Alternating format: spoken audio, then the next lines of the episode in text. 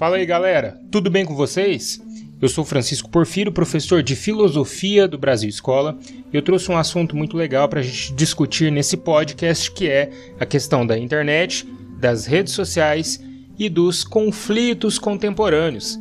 Vivemos em uma sociedade marcada pelas redes sociais, pela internet, por um novo modo de vida que é totalmente diferente daquilo que já foi vivido no passado seja modernidade tardia, como diz o sociólogo Anthony Giddens, seja modernidade líquida, como disse o sociólogo Zygmunt Bauman, sejam os efeitos da pós-modernidade, como disse o filósofo francês Jean-François Lyotard.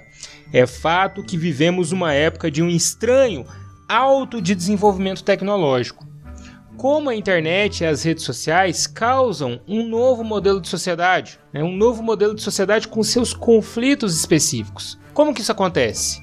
É isso que a gente vai tratar aqui hoje. Antes de passar aqui derradeiramente para o nosso podcast, vou lembrar vocês, nós temos aí um material muito bacana, muito interessante também, postado lá no YouTube, no nosso canal no YouTube Brasil Escola. Não deixem de conferir. Temos aí conteúdos de todas as disciplinas. Beleza? Vamos lá? Vamos para o nosso podcast então?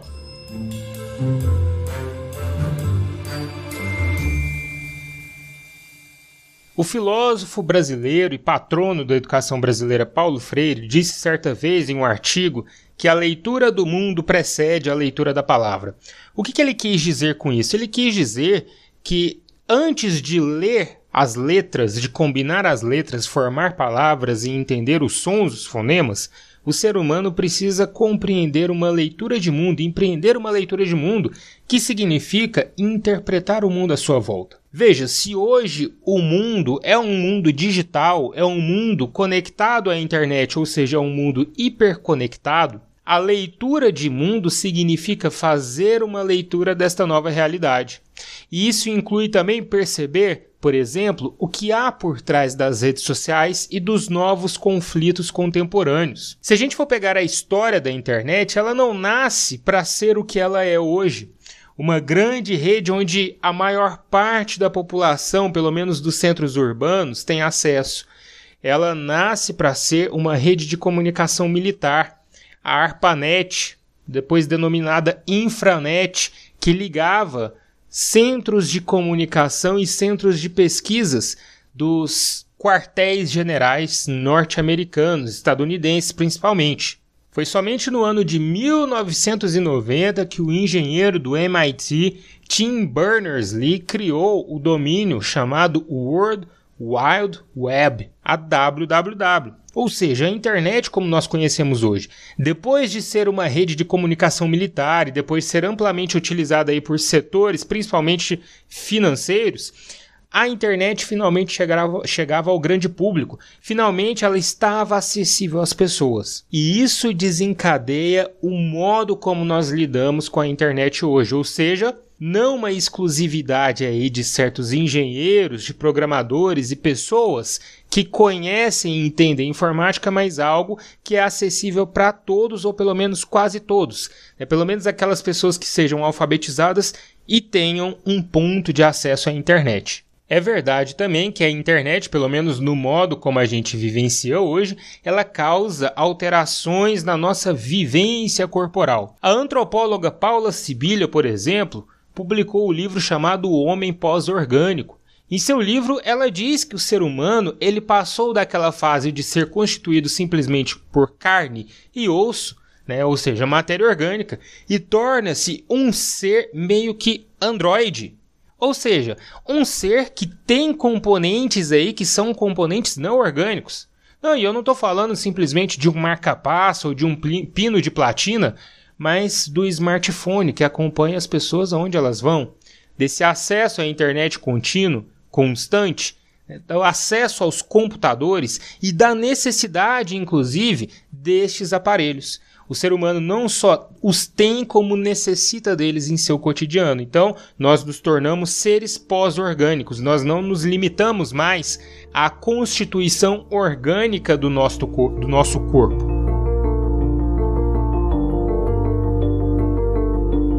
É fato também que isso nos leva a uma miríade de problemas muito complexos.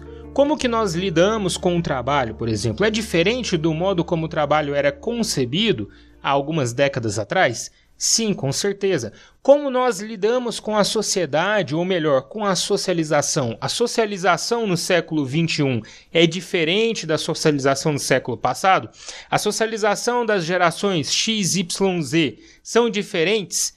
Sim, são modelos de socialização diferentes em que cada uma dessas gerações vai ter uma interação diferente, ou melhor, um nível de interação diferente com a internet. Porque hoje os modos de socialização passam pela rede digital. Também há um problema epistemológico e sociológico também, na medida em que, quando a gente fala de verdade, nós estamos falando de aspectos que interferem na sociedade? Sim. Epistemologicamente, o conceito de verdade ele variou muito, ele está muito diferente do que já foi no passado, visto que o conceito de verdade hoje está muito mais ligado a uma questão da aparência do que a essência em si. No passado, isso já esteve muito mais ligado à essência das coisas do que hoje. Hoje as coisas se ligam muito mais, ou melhor, se mostram muito mais por conta de sua aparência, principalmente por conta das redes sociais. E o outro problema que entra aí, dentro desse aspecto epistemológico, são as fake news, notícias falsas, né? como um instrumento de manipulação da verdade, de manipulação da opinião, de manipulação das pessoas, amplamente utilizado por setores políticos. Não é à toa que as fake news estão ligadas, por exemplo, à ideia de pós-verdade ou de uma era da pós-verdade como instrumento retórico de manipulação. É por isso também que o filósofo italiano Humberto Eco diz que a internet deu voz aos idiotas. Uma frase um tanto quanto elitista, né, visto que a internet ela tem o seu lado positivo de existência, que é aquele que diz respeito, por exemplo, à voz dada à maior parte das pessoas e não uma voz que fica limitada a quem tem o poder midiático. Nesse âmbito da internet, neste âmbito das redes sociais, qualquer um pode ser um emissor de informação e não mais essa emissão de informação fica restrita à rádio ou à televisão. Isso é um fator positivo. Porém, também compreendemos o que Humberto Eco quis dizer ao perceber que a internet, as redes sociais abriram espaço para que qualquer um falasse qualquer coisa sem muitos filtros, né? ou então que conseguisse manipular a verdade, manipular a opinião através das fake news.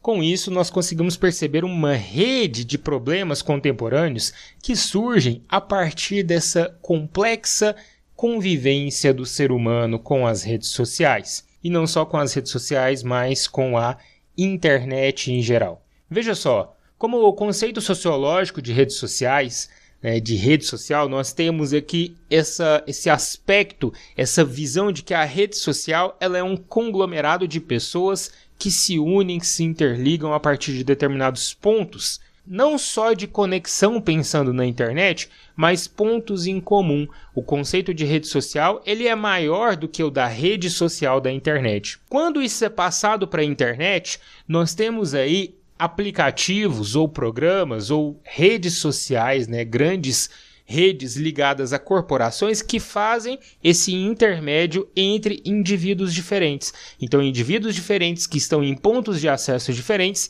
eles têm ali a chance de se comunicar e de se interligar através das redes sociais como Facebook, Twitter, Instagram, LinkedIn, MySpace, etc. Como um primeiro conflito contemporâneo resultante das redes sociais, nós podemos perceber aqui a questão do relacionamento entre, pessoas. O relacionamento entre pessoas, seja um relacionamento de amizade, seja um relacionamento amoroso, ele acaba se tornando um relacionamento muito mais frágil se ele é intermediado por redes sociais e pela internet. É por isso que o sociólogo polonês Zygmunt Bauman falou que nós vivemos em uma modernidade líquida e não só isso, o amor em nossos tempos é um amor líquido que se desfaz com muita facilidade. Do mesmo modo como é fácil de se fazer entre aspas, amigos nas redes sociais, também é muito fácil de se desfazer dessas amizades. Do mesmo modo como é muito fácil a atitude do ficar né, ficar com pessoas sem nenhum compromisso, também é muito fácil deixar de ficar. Então, as relações, o relacionamento entre pessoas, ele acaba se tornando um objeto líquido, que se desfaz com muita facilidade e que tem um modo de ser compreendido aqui totalmente diferente do que era compreendido no passado com a modernidade sólida. Não há mais solidez nas relações.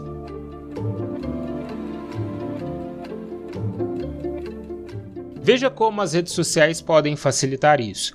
Pensemos no exemplo aqui do Facebook, por exemplo, onde vocês podem ter, nós podemos ter até 5 mil amigos. Mas quem é que tem 5 mil amigos na vida real? É possível ter 5 mil amigos? Não.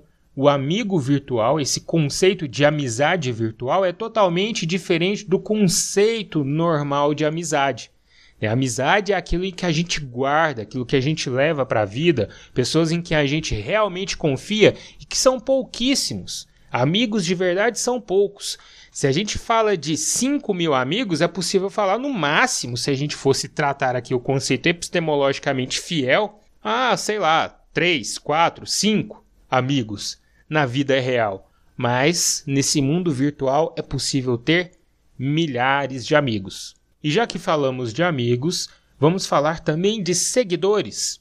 Facebook, o Twitter, o Instagram, eles permitem que as pessoas tenham seguidores nessas redes sociais. E veja só, o conceito de seguidor, daquele que está atrás de você, daquele que está te seguindo, que vai aonde você vai. Este conceito de seguidor, ele nos liga também a uma questão muito fundamental que nos leva ao problema contemporâneo das redes sociais, que é a exposição. A exposição do eu, a exposição da vida privada. A socióloga Paula Sibilha, socióloga, antropóloga Paula Sibilha, também escreveu um livro chamado O Show do Eu, a intimidade como espetáculo, em que ela fala justamente disso. Olha, como que a individualidade, como que a vida, como que os corpos estão sendo transmitidos via internet, através das redes sociais e sendo mostrados é, como uma espécie de espetáculo em que eu coloco para o outro ver, eu coloco a minha intimidade, eu exponho a minha vida para o outro ver. Não existe mais aquele conceito de ego pessoal, mas ele se torna um ego narcísico, porque há a exposição narcísica da minha vida. Eu quero expor minha vida de maneira narcisista para que os outros vejam, para que os meus seguidores vejam o que eu faço. É, e é por isso, lógico, óbvio, que eu vou selecionar aquilo que eu quero que seja visto. Eu não vou mostrar qualquer coisa. Eu não vou mostrar as partes tristes da minha vida, mas eu vou mostrar as partes que eu quero que as pessoas vejam. Como, por exemplo, a comida legal que eu estou comendo, o restaurante bom que eu frequento, as partes alegres e felizes da minha vida. É por isso, inclusive, que eu vou tirar fotografias sorrindo. Vamos pegar fotografias antigas. Fotografias antigas são aquelas em que as pessoas aparecem sérias, sisudas. Ninguém aparece sorrindo. Por que, que hoje em dia há uma necessidade de sorrir para a fotografia, sorrir para a câmera? Justamente para mostrar esse aspecto né, desse ego feliz, dessa exposição narcísica. Então há uma promessa de felicidade sendo passada aí e há também uma questão muito forte de manipulação do conteúdo que é postado.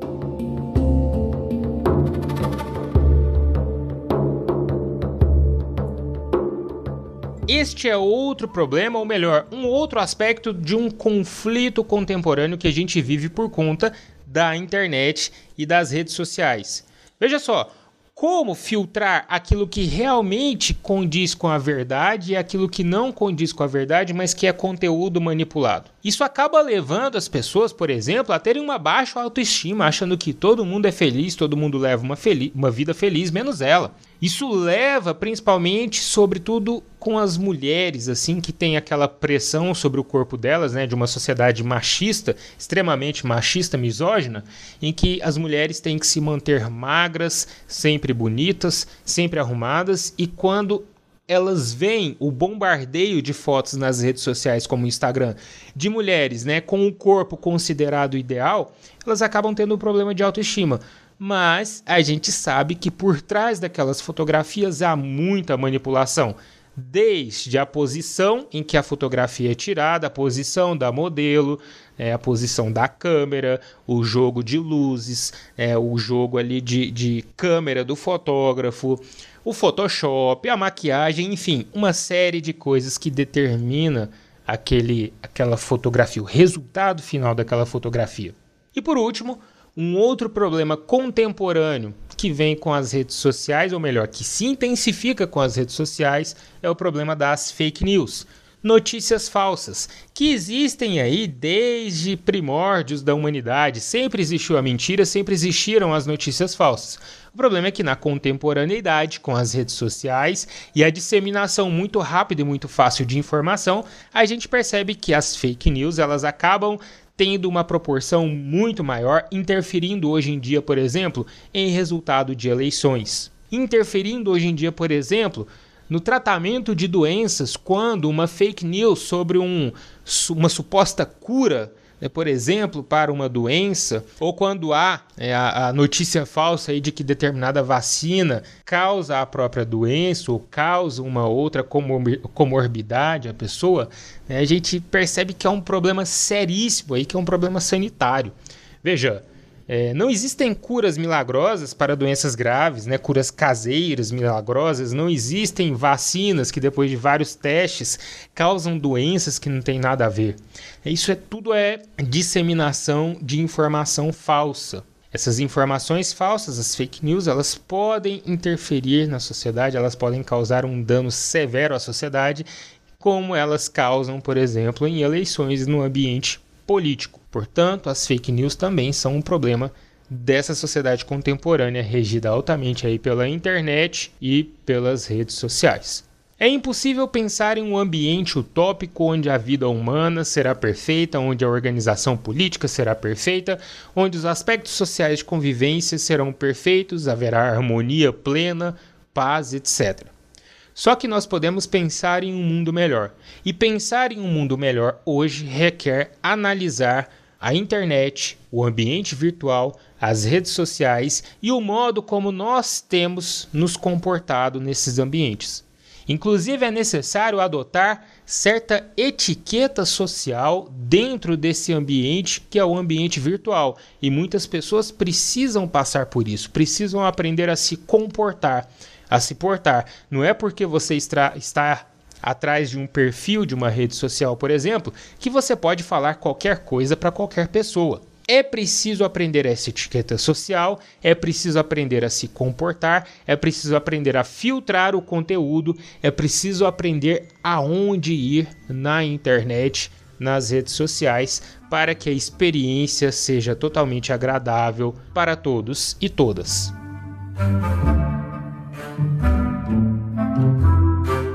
E, gente, por hoje é só. Este foi o nosso podcast. Espero que vocês tenham gostado. Curtam, compartilhem à vontade. Se inscrevam aí no nosso canal, vocês que estão nos ouvindo aí do, pelo Spotify, pelo Deezer, pelo Google Podcast. Se inscrevam para receber aí as notificações e acompanhar todos os podcasts que nós postamos aqui no Brasil Escola. Não se esqueçam também de conhecer nosso canal no YouTube, Brasil Escola, e sigam a gente nas redes sociais. Facebook, Twitter e Instagram para vocês ficarem por dentro das novidades que acontecem por aqui. Galera, foi muito bom conversar com vocês e até a próxima.